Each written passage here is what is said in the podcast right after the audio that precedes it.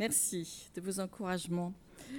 Nous allons donc parler de, Picasso et de la tradition espagnole, bien visible dans cette exposition que vous avez sans doute euh, pu voir euh, avant cette présentation.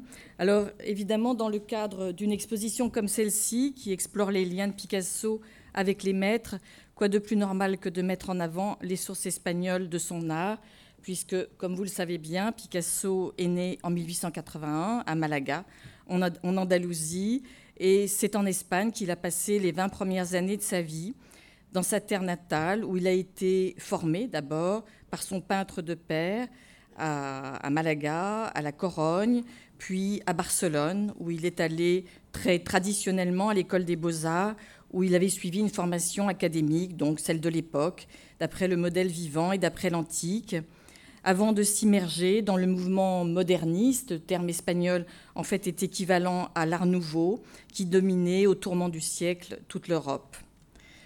On pourrait dire, un peu rapidement, qu'en franchissant les Pyrénées une première fois en 1900 pour découvrir Paris, son exposition universelle et l'activité artistique bouillonnante qui régnait alors dans la capitale française, avec notamment, entre autres, la fameuse exposition de la centenale de l'art français qui faisait le bilan d'un siècle d'art français, moderne donc pour Picasso, l'exposition Rodin, bien sûr, montée par le sculpteur au pavillon de l'Alma, les galeries aussi, Volard, Durand-Ruel, qui tenaient à ce moment-là le haut du pavé.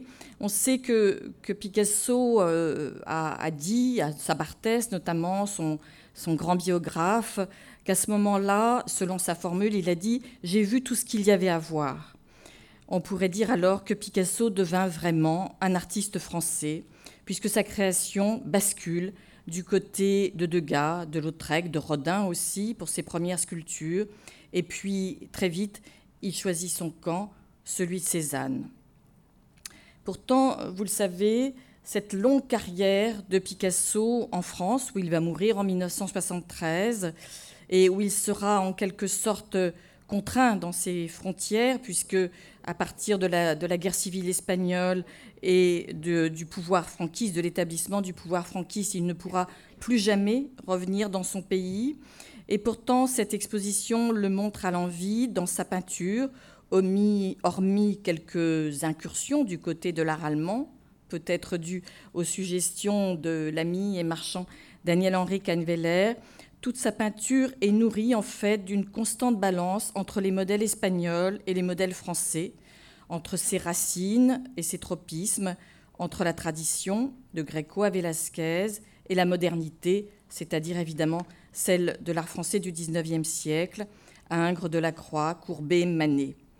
Il est en cela, dans cette bipolarité constante, fidèle à son concept dynamique de grand écart. C'était Christian Zervos qui avait défini l'art de Picasso comme celui du grand écart constant, un grand écart en fait qui va doper son appropriation de la peinture des maîtres.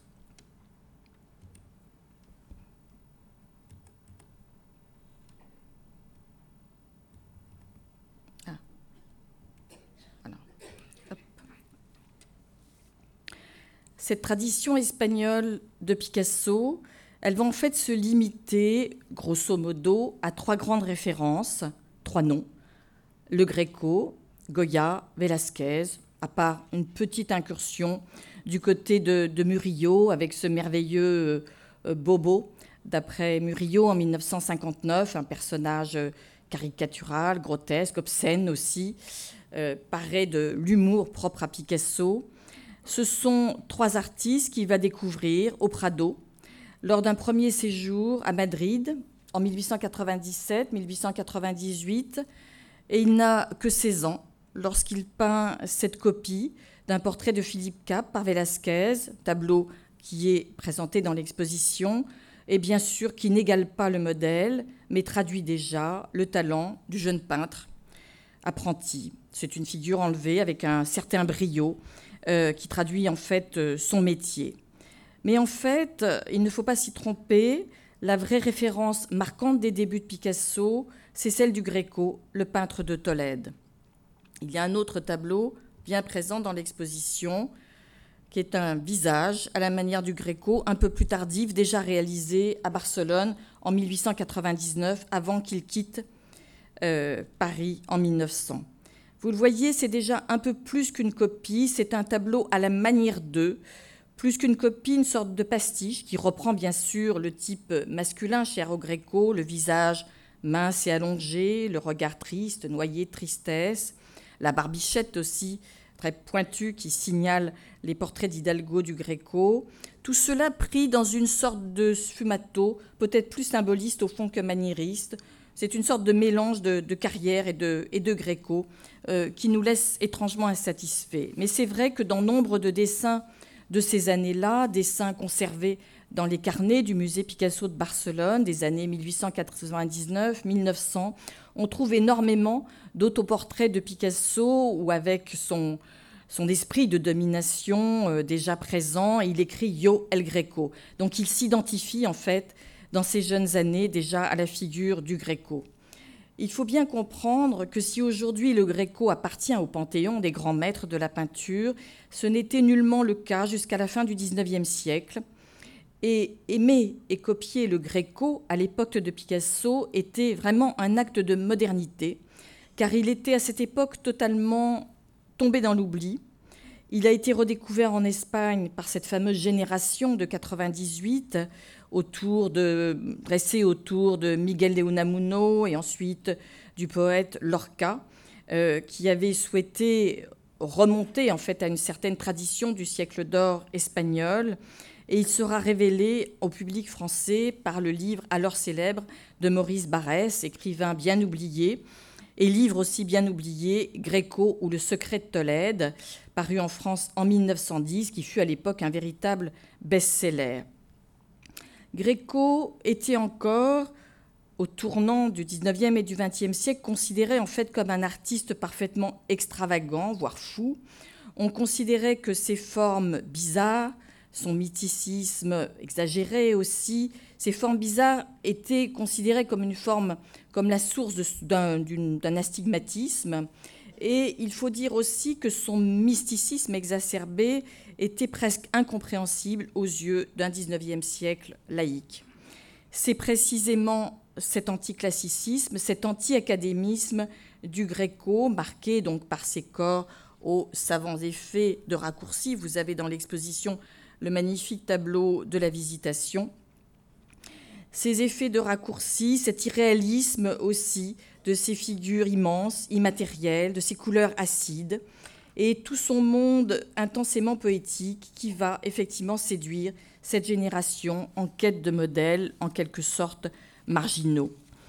Alors il y a plusieurs tableaux du Gréco dans l'exposition, rapprochés parfois de, certains tableaux. Alors le, prétexte des rapprochements bord à bord des tableaux est toujours extrêmement difficile. Et il y a notamment dans le catalogue un rapprochement qui est fait entre cette visitation et Les deux sœurs de Picasso, qui est un tableau qui, je crois, n'a pas pu voyager en raison de sa fragilité.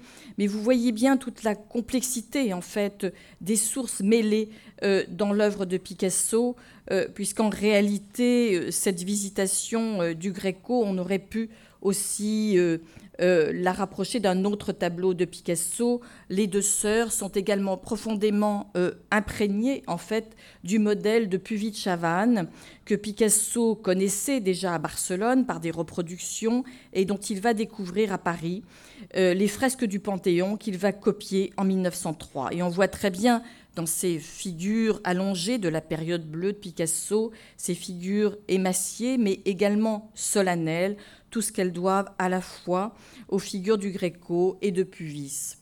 On retrouve aussi ce caractère intensément pathétique propre à la peinture espagnole dans Le Vieux Juif, un des tableaux les plus célèbres de la période bleue, peint à Barcelone, donc en 1903, en même temps que la Célestine, où on retrouve ces fameux tons froids, cette lumière pâle qui est propre à la peinture du Gréco. Mais il faut bien voir qu'il s'agit encore à cette date d'une sorte de Picasso avant Picasso, d'un Picasso pas encore totalement détaché des maîtres au point d'être lui-même à part entière. Un autre tableau, en 1907, Vous le reconnaissez bien sûr, Les Demoiselles d'Avignon.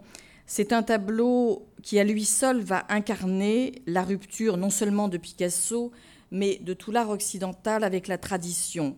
Un tableau qui est une forêt de paradoxes. Je reprends cette formule à Jean-Marie Georges Leclésio. C'est le titre de son discours de réception du prix Nobel de littérature et nous reviendrons sur ce terme de forêt de paradoxes qui définit à mon avis aussi très bien tout l'œuvre de Picasso. Et comme tous les chefs-d'œuvre qui sont toujours des forêts de paradoxes, le Gréco, aussi étrange que ça puisse paraître, a sa part dans ce tableau pourtant révolutionnaire entre guillemets.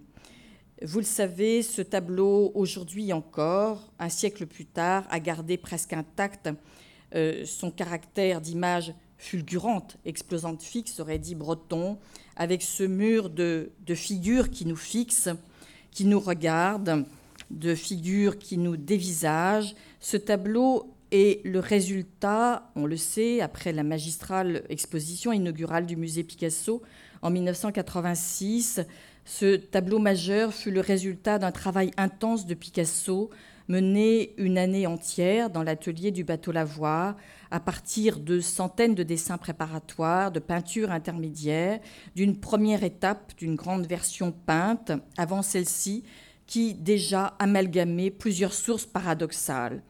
Il y a dans ce tableau, dont vous voyez l'ultime version de juillet 1907, bien sûr l'idée du nu dans un bordel qui vient directement du bain turc d'Ingres, montré déjà à Paris à cette date, avec en souvenir d'Ingres au premier plan, vous voyez cette fameuse nature morte érotique empruntée à la petite nature morte du bain turc, bien sûr la référence euh, des nus qui s'est superposée à Ingres, ce fut celle des baigneuses de Cézanne, des grandes baigneuses, qui fut le modèle phare de toute la génération de Picasso, des grandes peintures de nus de Matisse et de Derain également. Aussi, autre source fondamentale des Demoiselles d'Avignon, celle des têtes en pierre ibérique présentées en 1906 au musée du Louvre et dont on retrouve la physionomie bien particulière dans les deux figures de filles de cariatides au centre de la composition, avec euh, ce nez rabattu sur le plan, ses yeux immenses, des yeux noirs qui ressemblent d'ailleurs à ceux des autoportraits contemporains de Picasso, et puis ses oreilles en huit.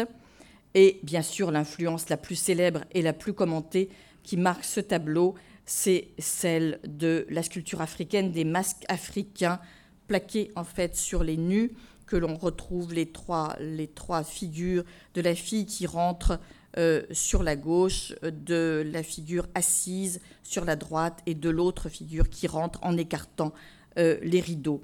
Tableau donc amalgame de multiples, multiples sources contradictoires, antinomiques, sources contemporaines, sources anciennes, peinture, sculpture, art occidental, art africain. Et là-dessous, évidemment, l'influence du gréco est beaucoup moins évidente, elle saute beaucoup moins aux yeux, et pourtant, elle fut très vite analysée par un excellent spécialiste de l'œuvre de Picasso en la personne d'Alfred Barr, le directeur du musée d'art moderne de New York, premier, enfin, propriétaire des Demoiselles d'Avignon dès 1936, puis plus tard par Ron Johnson, autre spécialiste de Picasso, et en fait exhumé à nouveau il y a une dizaine d'années par John Richardson, l'auteur de cette fameuse euh, biographie de Picasso qui fait référence. Une des œuvres, donc source des Demoiselles d'Avignon, c'est le cinquième saut de l'Apocalypse, tableau, tableau magistral du Gréco du début du XVIIe siècle qui se trouve au Metropolitan Museum de New York, mais qui, dans les années où Picasso avait réalisé Les Demoiselles d'Avignon, se trouvait conservé dans la collection d'un peintre basque, un peu aujourd'hui oublié, Ignacio de Zuloaga, grand personnage de la, de la rencontre entre, entre l'Espagne et la France, grand ami de, de Rodin, c'est lui qui a introduit véritablement Rodin euh, sur le territoire espagnol et véritable figure pilier euh, des communautés espagnoles à Paris. Donc Picasso avait pu voir le cinquième saut de l'Apocalypse chez Zuloaga, mais c'est aussi un tableau qui avait été présenté à la fameuse exposition Gréco de Madrid en 1902, qui a vraiment marqué la réhabilitation officielle du Gréco en Europe. Alors bien sûr, ce tableau, au moment où Picasso a pu le voir chez Zuloaga, portait un titre, Amour sacré, amour profane, qui est en fait véritablement toute l'iconographie euh, des demoiselles d'Avignon. Alors vous reconnaissez, en fait, vous pouvez comprendre la filiation euh, au fond assez atypique qui a pu exister entre le Gréco et Picasso à ce moment-là, dans ces rideaux euh, de fond bleu et blanc segmentés et ces, étranges lumières brisées aussi, et dans ce, rapport singulier créé par le Gréco et repris par Picasso entre les personnages et, la tenture, et aussi bien sûr cette structure anguleuse euh, des rideaux et aussi cette espèce de gestuelle dramatique euh, propre au Gréco que l'on retrouve dans les Demoiselles d'Avignon, une gestuelle euh, à la fois dramatique et complètement, complètement figée. La tension expressionniste de la composition donc, est ainsi quelque chose que Picasso a emprunté au Gréco et qui vous renseigne en fait sur le type d'influence, le processus en fait propre à Picasso, ce processus de captation et de métamorphose en fait des sources traditionnelles par Picasso, non pas et jamais euh, dès cette date dans le sens d'une copie ou d'une réplique. Euh, l'inspiration, d'après les maîtres, n'est jamais une sorte de, sous-produit ou d'affaiblissement du modèle d'origine, c'est toujours au contraire une stimulation du modèle source qu'il dote d'une énergie formelle et picturale nouvelle, liée donc à ces sortes de fusions euh, euh, grinçantes, il faut le dire, toujours l'idée du grand écart entre des modèles parfaitement antinomiques. On pourrait dire en quelque sorte ici, pour résumer brutalement cette histoire des sources des demoiselles d'Avignon, euh, Ingres plus Cézanne plus Sartribal plus le Gréco égale Picasso. Le Gréco comme source du cubisme, cela peut surprendre pour qui considère que le cubisme fut seulement une période de recherche purement formelle, expérimentale, ce qu'elle fut profondément. C'est en partie vrai que le travail d'après les maîtres s'efface dans les années 10 pour ressurgir en fait à la faveur du fameux voyage en Italie de Picasso en 1917 à la suite de Diaghilev et des ballets russes au moment de la création de Parade du palais Parade à Rome, du ballet cubiste, et de, qui, à la suite de ce voyage, en fait, fait éclore chez Picasso une nouvelle recherche de formules classiques modernes, en quelque sorte, où Picasso montre une fois de plus, tout au long des années 20, son extraordinaire virtuosité à transposer dans un langage moderne les styles du passé. C'est dans les années 30 que Picasso, coupé de ses racines, va opérer une sorte de retour vers un terme identitaire, il faut là parler en termes presque politiques ou en tout cas idéologiques, un thème identitaire, celui de la corrida, sous un double impact, où on retrouve encore son goût des paradoxes, celui de Goya, bien sûr, l'artiste aimé et copié depuis sa jeunesse, et l'autre impact déterminant, celui du milieu intellectuel parisien qu'il fréquentait, celui des surréalistes et plus particulièrement de Georges Bataille et de Michel Léris, c'est-à-dire celui de l'étude anthropologique qui va nourrir ces peintures de corrida des années 30 qui n'ont plus rien à voir avec les tableaux des années 1900-1901, tableaux hauts en couleur, mais assez anecdotiques de ses débuts, qu'il avait surtout réalisé dans les années 1901-1903 quand il est à Paris, en fait, pour gagner son pain. C'était euh, des tableaux qui trouvaient facilement preneurs chez une clientèle amateur d'espagnolade et qui portaient encore la double empreinte de Goya et de Manet. Les corridas des années 30 de Picasso célèbrent au contraire le sacrifice avec une violence toute nietzschéenne qui est bien propre à la philosophie de Georges Bataille. Goya, comme Velázquez, il l'a rencontré au Prado, bien sûr, où dès sa jeunesse, il a copié des gravures essentiellement, les planches de la tauromachie, dont il a réalisé quelques magnifiques dessins à la sanguine, qui se trouvent conservés aujourd'hui au musée Picasso de Barcelone. Mais dans les années 30, le Goya de Picasso, c'est le peintre d'histoire, c'est le Goya des peintures noires, le Goya des désastres de la guerre. Donc vous voyez ici une des planches qui est reproduite dans le catalogue. C'est le Goya du Dos et du 13 de Mayo. C'est le peintre engagé contre l'invasion de son pays par les troupes napoléoniennes et leurs exactions, leur sauvagerie, dans tout ce cycle des années 1810-1815, qui sont des charges violentes contre la guerre. Ici, la reproduction du 13 de Mayo de 1814, tableau qui se trouve au Prado naturellement. Des charges violentes contre la guerre et pour la liberté du peuple espagnol. Un combat immortalisé ici par cette image célèbre, cette image christique de l'homme crucifié, martyr de l'Espagne ensanglantée par un pouvoir brutal, anonyme, inhumain, incarné par cette colonne d'hommes anonymes qui fusillent le peuple espagnol sur fond de Madrid, de, en fait représenté un petit peu comme Tolède, euh, la Tolède du Gréco. Puissance de la peinture, scandale de la peinture. Alors cette, euh, ce, peintre d'histoire, en fait, euh, qui, va, donner lieu à toute la, à, tous les tableaux d'histoire de Picasso. Effectivement, ça va être une conjugaison chez Picasso de l'influence de Goya, mais qui va passer évidemment aussi par l'exemple de Manet, puisque vous savez que Manet va reprendre en 1868 cette composition éloquente et pathétique de Goya pour son tableau célèbre aussi, L'exécution de Maximilien, un tableau qui est conservé au musée de Mannheim en Allemagne et qui va témoigner évidemment de la ferveur de Manet pour toute la peinture espagnole, une ferveur même antérieure en fait à son séjour à Madrid en 1865 et, qui se traduisait par cette série de chefs-d'œuvre très baudelairiens évidemment aussi, comme Lola de Valence ou le Torero mort. Charge de Manet contre Napoléon III, et donc ce n'est pas un hasard s'il a choisi euh, de répondre à Napoléon III par un tableau euh, qui reprend le modèle de Goya qui s'insurgeait contre Napoléon Ier.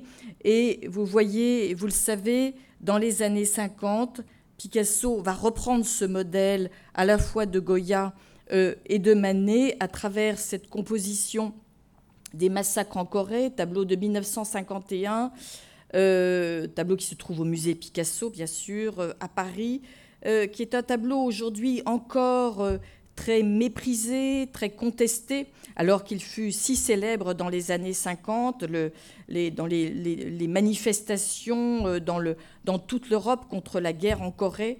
Euh, et euh, on voyait des, bannières qui étaient tenues par les manifestants qui reproduisaient ce tableau. Et évidemment, Picasso, en faisant une œuvre clairement anti-américaine, une œuvre réaliste, mais tout de même pas si réaliste, socialiste que ça, euh, en étant pour une fois copiste d'une certaine façon, il entendait bien sûr se situer dans la plus prestigieuse des filiations, celle de la peinture d'histoire du XIXe siècle, celle de Goya, celle de Manet, dont il savait au fond qu'elle était plus efficace que n'importe quelle affiche de propagande pure. Nous savons tous qu'un tableau comme Guernica, son, un de ses grands chefs-d'œuvre, le grand chef-d'œuvre des années 30, Guernica, qui fut présenté à Paris dans le pavillon de la République espagnole, tableau bien sûr dans la droite ligne des peintures noires euh, de Goya et des peintures d'histoire de Goya par sa monochromie euh, noire et blanche qui fait bien sûr euh, appel aussi au cinéma, la monochromie noire et blanche du cinéma et de la photographie, euh, cette composition fondée sur les figures de la mythologie espagnole, de la corrida, le taureau, le torero mort, le cheval encorné.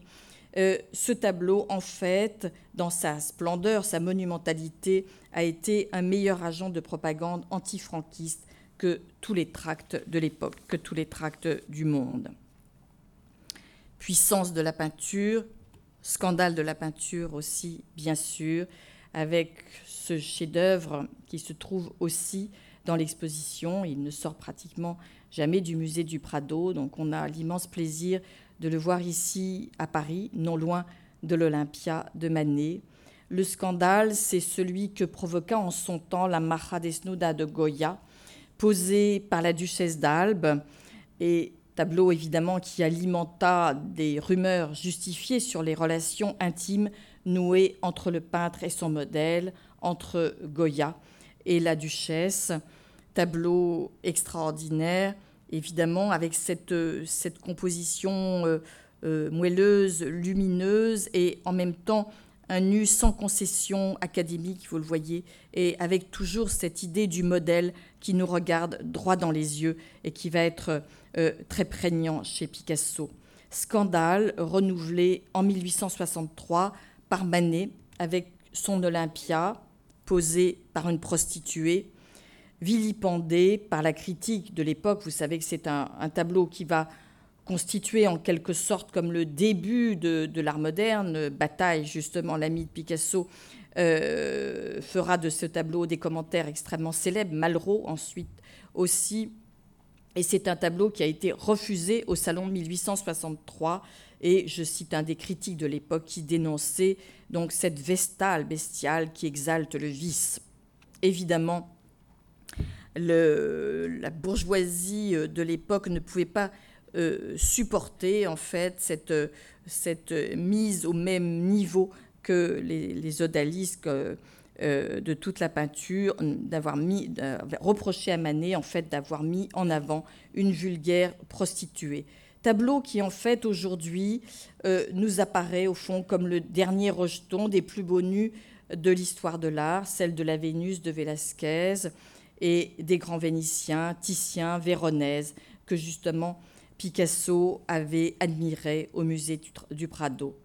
Une tradition érotique, donc, et une tradition picturale que Picasso, qui incarne pourtant à lui seul tout l'iconoclasme moderne, a voulu maintenir en achevant sa vie de peintre avec toute une série extraordinaire de nus que vous voyez rassemblés dans la toute dernière salle de l'exposition, et notamment celui-ci ce fameux nu à l'oreiller, cette femme à l'oreiller de 1969 qui fait pendant dans l'exposition euh, un autre nu à l'oreiller dans les tons roses, tableau euh, cher euh, au cœur des, des conservateurs du musée Picasso puisqu'il fut posé par Jacqueline Picasso, la dernière compagne du peintre, inspiré par elle en tout cas.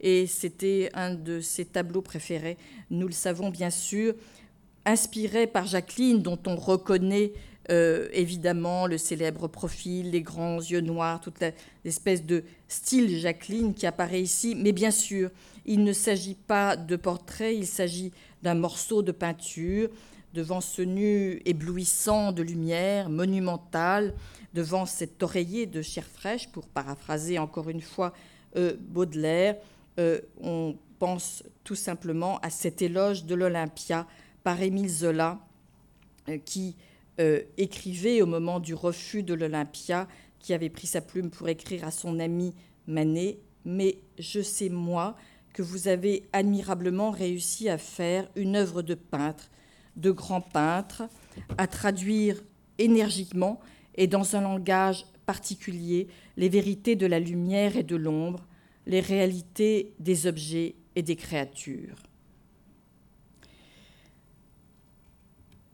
après-guerre, quand le triomphe de l'abstraction a rejeté Picasso dans le rang des vieux maîtres, oui, ça devait bien lui arriver un jour, il est devenu à son tour un maître consacré, consécration marquée par le revers de la médaille, bien sûr, c'est-à-dire par la remise en cause de son hégémonie par une nouvelle génération d'artistes qui voulaient très légitimement secouer la tradition moderne et qui a osé dire que ces maîtres modernes, au fond, étaient peut-être surfaits ou usés. C'est un article de Clement Greenberg, le célèbre historien d'art américain, et justement celui qui a soutenu cette nouvelle génération de peintres expressionnistes abstraits américains, Picasso a 75 ans, écrit Clement Greenberg en 1957 dans un article qui mit le feu aux poudres. Dans cet article très, très dur, très âpre encore aujourd'hui, et on comprend le, choc qu'il avait provoqué à Paris, il dit que bah, finalement Picasso, il ne fait plus que dans le grand style, dit-il. La meilleure preuve de son manque d'inspiration réside dans son cycle de variations, de copies. D'après les maîtres, Picasso n'invente plus, il se contente de copier. Finalement, c'est un peintre fini, nous dit-il. Il s'agissait bien sûr de déboulonner le mythe Picasso, le mythe français, trop encombrant, et de tuer le père. Pourquoi Picasso est-il revenu vers les maîtres à la fin de sa vie? C'est un phénomène qu'on a souvent observé chez les artistes à la fin de leur vie, retour vers le musée, retour vers la peinture, mon hypothèse, peut-être fausse, est que Picasso, au moment où la génération des artistes pop avait choisi de prendre ses modèles dans la culture populaire, celle du rock, de la télé, du cinéma, vous verrez bientôt une exposition Warhol ici, et en choisissant donc de tirer ces sujets de l'actualité immédiate, au risque de sombrer dans les pièges de la modernité, ceux de la mode, vous vous souvenez déjà dénoncé par Baudelaire en son temps, la mode, la morale, la passion.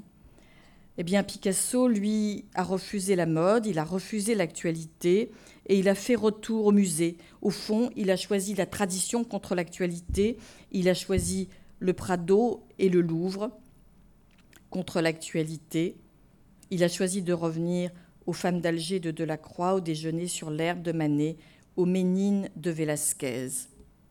Au fond, aujourd'hui, quand on regarde ce, portrait d'enfant, cette petite enfant blonde qui se dirige tranquillement, l'infante Margarita, vers le, le peintre et qui nous regarde, comme les demoiselles d'Avignon, de Franc en 1907, qui, qui fixe le spectateur, on peut, on peut se demander, mais c'est mon sentiment personnel, qu'est-ce qui nous touche aujourd'hui le plus? Est-ce que c'est l'infante Margarita dans sa, sa délicatesse qui nous procure tellement d'émotions, ou est-ce que ce sont les apparitions sublimes, mais morbides, macabres même, de, de Marline et de Jackie, peintes par Warhol? Je vous laisse juge. Les Ménines de Velázquez, qui bien sûr n'ont pas pu sortir du Prado, c'est le tableau par excellence. Dès le XVIIe siècle, le tableau était célébré comme une théologie de la peinture, et il a fasciné jusqu'à Michel Foucault, qui, vous le savez, dans Les mots et les choses, a introduit dans ce magnifique livre par quelques-unes des pages les plus célèbres consacrées au XXe siècle, aux Ménines. Et c'est bien sûr un sujet et un tableau qui a fasciné Picasso par sa virtuosité incroyable et cette virtuosité de, miroir. Et c'est bien sûr un tableau qui, traitait des seuls sujets, au fond, qui ait jamais intéressé Picasso, comme il le confessa à Malraux, qui nous le rapporte dans la tête d'Obsidienne, la création, l'atelier, le peintre et son modèle, l'enfance et la mort. En cinq mois, entre août et décembre 1957, il va en quelques 60 tableaux, 60 tableaux, affronter un des monuments de l'histoire de la peinture. Ce cycle complet, vous savez, qu'il le donnera en 1968 à sa terre natale, où il ne pouvait plus mettre les pieds, dans un geste très fort. Au moment où son ami Sabartès va disparaître, il va décider de donner au musée de Barcelone, qui, je vous le rappelle, sera ouvert dans la clandestinité, contre la volonté du pouvoir espagnol, il va remettre l'intégralité de ses 60 tableaux. Il fera donc symboliquement retour dans sa terre natale par le biais de ces 60 variations d'après les Ménines de Velázquez. Alors, je ne vous montrerai pas les 60 variations qui sont toutes réunies et il faut vraiment aller à Barcelone pour être au milieu de ce cycle incroyable de 60 peintures. Euh, en voir quelques-unes ne, dit rien. C'est vraiment une, espèce de, de, muraille de peinture qui est là, dans lequel on est immergé et c'est extraordinaire. Et là, on en verra la toute première variation. 17 août 1957, Picasso commence un tableau monumental qui est dans l'exposition. Comme c'est étrange, c'est une grisaille comme Guernica. Et là, comme peut-être aussi une photographie, il travaillait beaucoup d'après photographie, d'après carte postale. On est immédiatement plongé dans l'univers étouffant du palais de Philippe IV, l'univers claustrophobique, labyrinthique. Et Picasso met d'abord l'accent sur la structure extrêmement complexe de la composition de Velázquez, un véritable labyrinthe de tableaux dans le tableau, de cadres, de miroirs, de perspectives, de lignes de fuite, avec tout au bout, vous le voyez dans le miroir, le couple royal, et puis une petite silhouette qui disparaît dans le fond. Et au premier plan, bien sûr, les figures qui nous regardent, qui nous fixent. Et sur la gauche, le peintre que Picasso peint comme un géant. Le peintre domine le monde de l'œil, de son œil et de son pinceau. Les autres variations vont reprendre le thème de l'atelier. Elles sont souvent monumentales, mais il y a deux types de variations. L'atelier et au contraire les tout, petits portraits qui individualisent en gros plan la figure de l'infante euh, Margarita, Maria Margarita, ou peut-être parfois, souvent parfois aussi, avec son seul visage rond. C'est un choix délibéré chez un peintre qui a beaucoup représenté l'enfance, à travers bien sûr ses célèbres peintures autobiographiques de ses propres enfants, Polo, Maya, Claude et Paloma, mais qui cherche ici, à travers une écriture volontairement schématique, elliptique, à ressusciter la fraîcheur et la liberté du dessin d'enfant, à travers une forme de primitivisme qui donne à ces variations leur beauté. Ah, il manque quelque chose. Il manque des images. Si vous pouvez les retrouver. Voilà.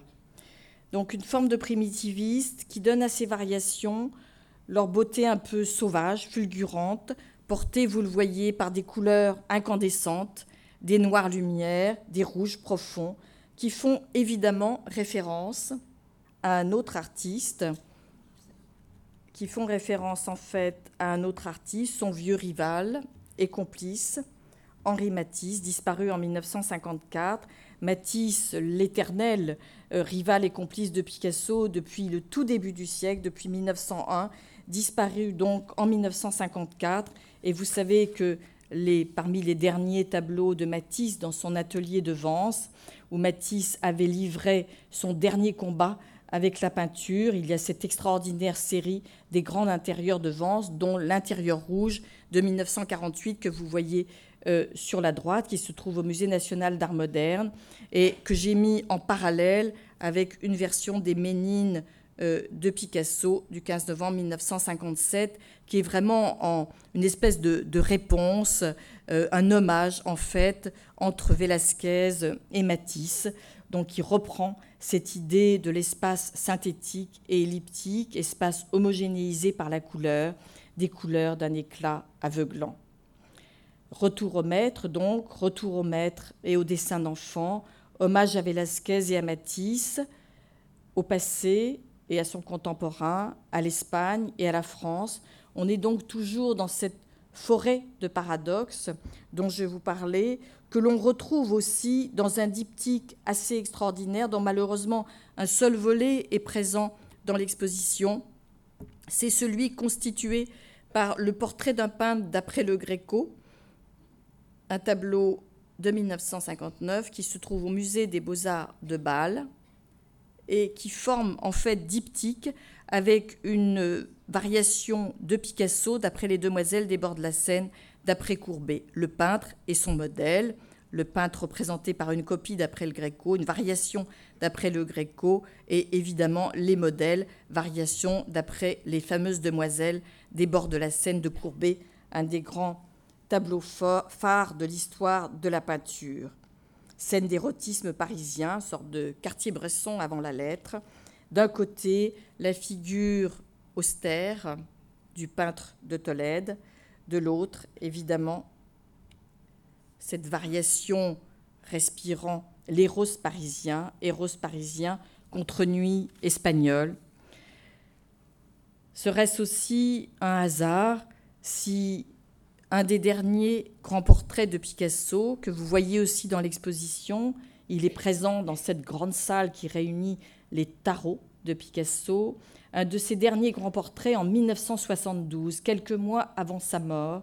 Ce musicien espagnol, ce guitariste, vous le voyez, avec cette étrange figure noire de peintre peut-être, vous voyez, vous reconnaissez cette célèbre moustache en croc, serait-ce une allusion à Salvador Dali, cette figure de tarot comme les aimés Malraux, figure altière et sombre, c'est bien sûr celle des Hidalgo, du Greco et de Velázquez. C'est donc un des ultimes hommages de Picasso à la peinture espagnole. Vous savez qu'il avait dit à Malraux que toutes ces femmes assises dans un fauteuil de toute sa carrière de peintre étaient des représentations de la mort. Ici, cette représentation de la mort, elle apparaît en 1972 en contrepoint de l'image radieuse et immaculée du jeune peintre qui salue avec son pinceau.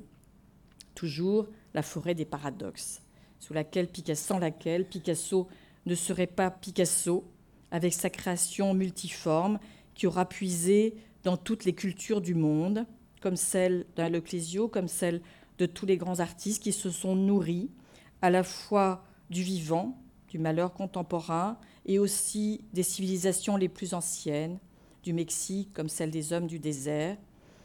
Une création, une œuvre, c'est toujours, et là je cite le Clésio, quelque chose de neuf et de très ancien à la fois, impalpable comme le vent, immatériel comme les nuages, infini comme la mer. Merci.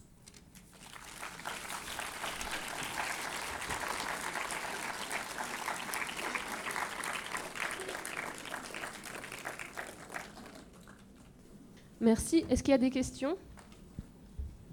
Euh, Oui. Euh, dans l'exposition, il y a quelques magnifiques zourbarades. Vous n'en avez pas parlé. Ah, c'est difficile de parler de tout, étant donné que chacune des œuvres que j'ai montrées a fait l'objet, euh, depuis plusieurs siècles parfois, de très très longs commentaires, puisque ce sont des œuvres extrêmement riches. Alors Surbaran euh, apparaît effectivement dans l'exposition sous la forme de cet agneau mystique et aussi, je crois, de, ce moine qui est euh, euh, accroché à côté d'une œuvre, d'une œuvre cubiste. Alors là, je, dirais qu'on est plutôt dans l'ordre des, affinités plutôt que des sources directes. Donc c'est beaucoup plus difficile d'analyser ce genre de rapprochement. Euh, on pourrait peut-être songer que le, cubisme, euh, ayant été perçu comme une forme, euh, une forme d'ascèse, vous savez que Gertrude Stein, la, le, célèbre écrivain américain, avait, dans sa célèbre monographie sur Picasso, dit que les sources, pour elle, les sources du cubisme étaient espagnoles. Elle faisait là référence, bien sûr, au, au, portrait, au, célèbre paysage de Picasso d'Horta de Ebro, euh, donc qui était une sorte de réponse euh, espagnole aux montagnes Sainte-Victoire euh, de, Cézanne. Le rapprochement direct entre, entre et Picasso, c'est plutôt l'idée de, filiation. Il n'y a pas évidemment de variation de Picasso d'après des œuvres de Surbaran. ce serait plutôt une sorte de filiation spirituelle, je dirais, à mon sens. Oui, à propos du 13 de maillots et du 12 de maillots, enfin du 13 de maillots que vous nous avez montré, vous nous avez dit que ces soldats étaient anonymes. Oui, les soldats étaient anonymes, mais c'était quand même des soldats français. Oui, bien sûr. C'était la rébellion contre la, enfin la révolte des Espagnols. Oui, oui, oui bien sûr. Contre la France. Contre l'armée napoléonienne. Oui, oui, je, Bien sûr, je l'ai dit, mais c'est une armée anonyme, une armée qui obéit à un pouvoir brutal. Sont anonymes, mais quand même ceux, dont on voit le visage sont quand même les Espagnols. C'est le peuple espagnol qui compte pour, euh, pour Goya. Pas d'autres questions? Non, pas d'autres questions. Merci beaucoup. Merci. Merci beaucoup.